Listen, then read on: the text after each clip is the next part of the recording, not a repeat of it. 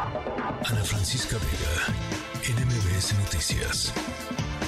Me da mucho gusto saludar en la línea telefónica a Wendy Figueroa, directora de la Red Nacional de Refugios, porque es importante platicar sobre este asunto, las violencias contra las mujeres, niñas y niños en el primer semestre del 2023, más allá pues de las cifras, de los datos. Wendy, buenas tardes, ¿cómo estás?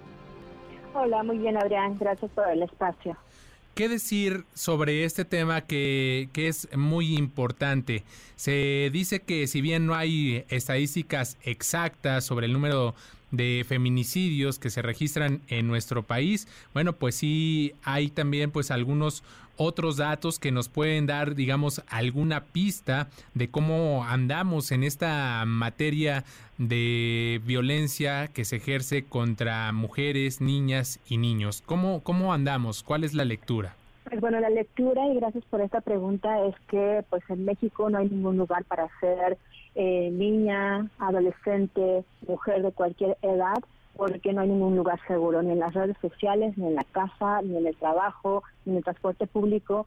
Y eso, pues bueno, es una emergencia nacional que no solamente afecta a más del 50% de la población mexicana, Adrián, sino que también habla de la inseguridad que hay en nuestro país, ¿no? Esto afecta a hombres y mujeres y si bien han existido esfuerzos gubernamentales para disminuir las violencias, creo que el punto clave es ese, que históricamente se ha administrado la violencia buscando disminución, pero no ha habido estadísticas certeras, diagnósticos con enfoque de igualdad, de derechos humanos, para poder identificar justo cuáles son las acciones efectivas que tenemos que, realizar para eliminarlas, porque de nada nos sirve cada 25 de mes escuchemos que hay números que bajan, pero nuevamente volvemos a hablar de las mujeres, niñas y niños como si fueran números, y son sujetas y sujetos de derecho. Y me parece que ese es un punto súper importante, escuchar los testimonios y las voces donde sigue habiendo revictimización, donde sigue no escuchándolas, no atendiéndolas, y eso nos lleva a estar en una crisis de derechos humanos.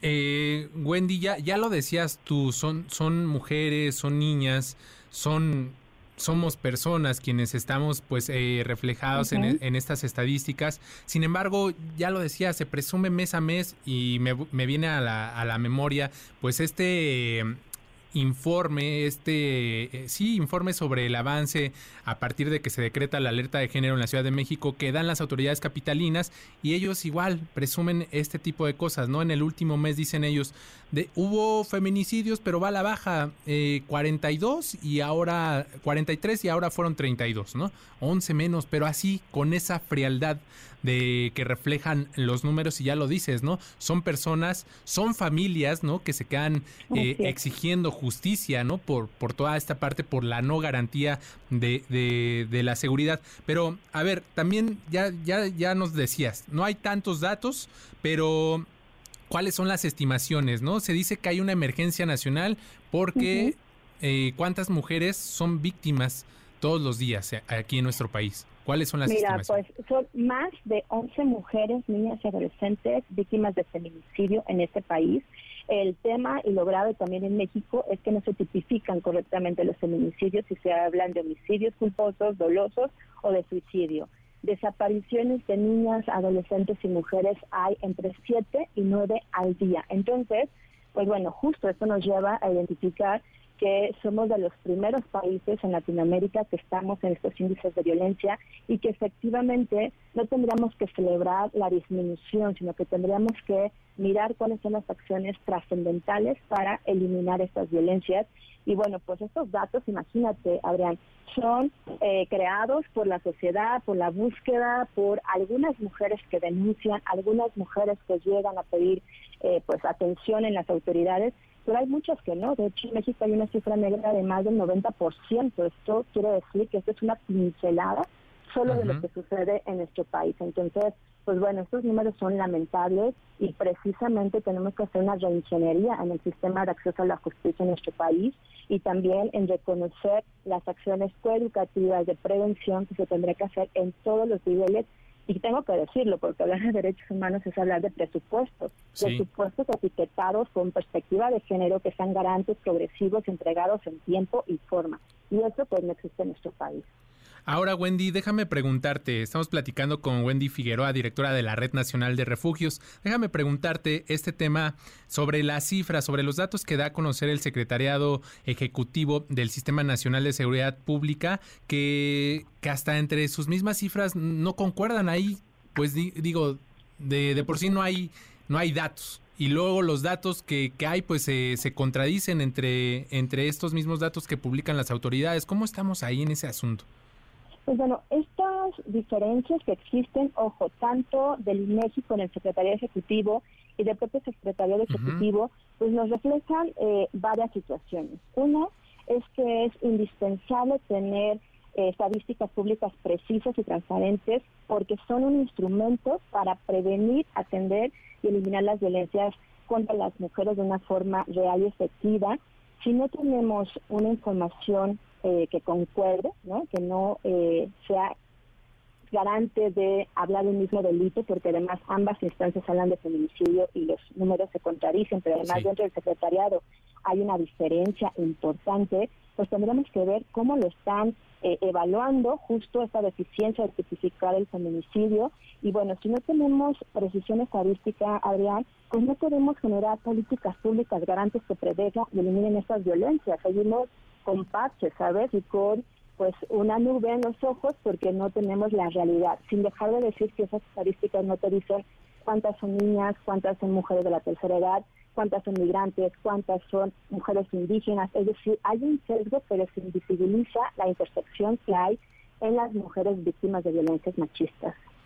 Wendy, sin duda esto que nos planteas es, es muy preocupante, muy, muy grave que, siga ocurriendo, ¿no? Y que se permita esto y que el esfuerzo venga desde la sociedad civil y desde las organizaciones no gubernamentales. Eh, ¿Qué pasa? ¿Cómo andamos en materia de denuncia? Se dice que en México solo el 6% de las mujeres que son víctimas de violencia acude a realizar una denuncia. Este, esto también ¿Qué nos dice? ¿Cómo lo, cómo lo traducimos? Es muy bajo este, este porcentaje de las mujeres que denuncian. Aquí son dos temas importantes de analizar. Uno es que justo en México se define el número de delitos o si subió o disminuyó de acuerdo al número de denuncias. Y eso es un grave error porque efectivamente, como bien lo dices, en México hay un porcentaje por medio del 6% de las mujeres que son víctimas de violencia que denuncian y eso es por diferentes razones. Uno, porque no creen en las autoridades, porque sabemos que las revictimizan, porque hay muchos casos lamentables que ellas fueron a informar que eran víctimas de violencia, minimizaron la violencia y hoy son víctimas de feminicidio lamentablemente, o bien porque muchas mujeres están en un contexto donde no hay información, donde se siguen naturalizando y justificando las violencias. Entonces, ese es un grave error, medir los índices de delito por las denuncias. Y otro caso importantísimo y situación es que se piensa que denunciar implica acceder a la justicia y la realidad es que no es así. De hecho, en muchos casos, cuando una mujer denuncia, se incrementa el nivel de riesgo y peligrosidad en la que se encuentra. ¿Por qué?